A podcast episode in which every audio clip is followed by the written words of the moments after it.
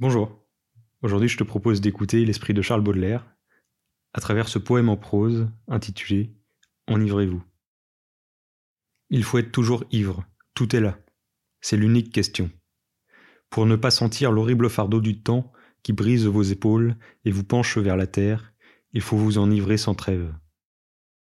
Mais de quoi? De vin, de poésie ou de vertu à votre guise? Mais enivrez-vous. Et si, quelquefois, sur les marches d'un palais, sur l'herbe verte d'un fossé, vous vous réveillez, l'ivresse déjà diminuée ou disparue?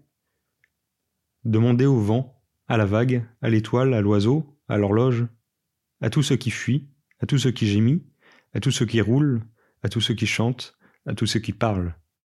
Demandez quelle heure il est. Et le vent, la vague, l'étoile, l'oiseau, l'horloge vous répondront Il est l'heure de s'enivrer.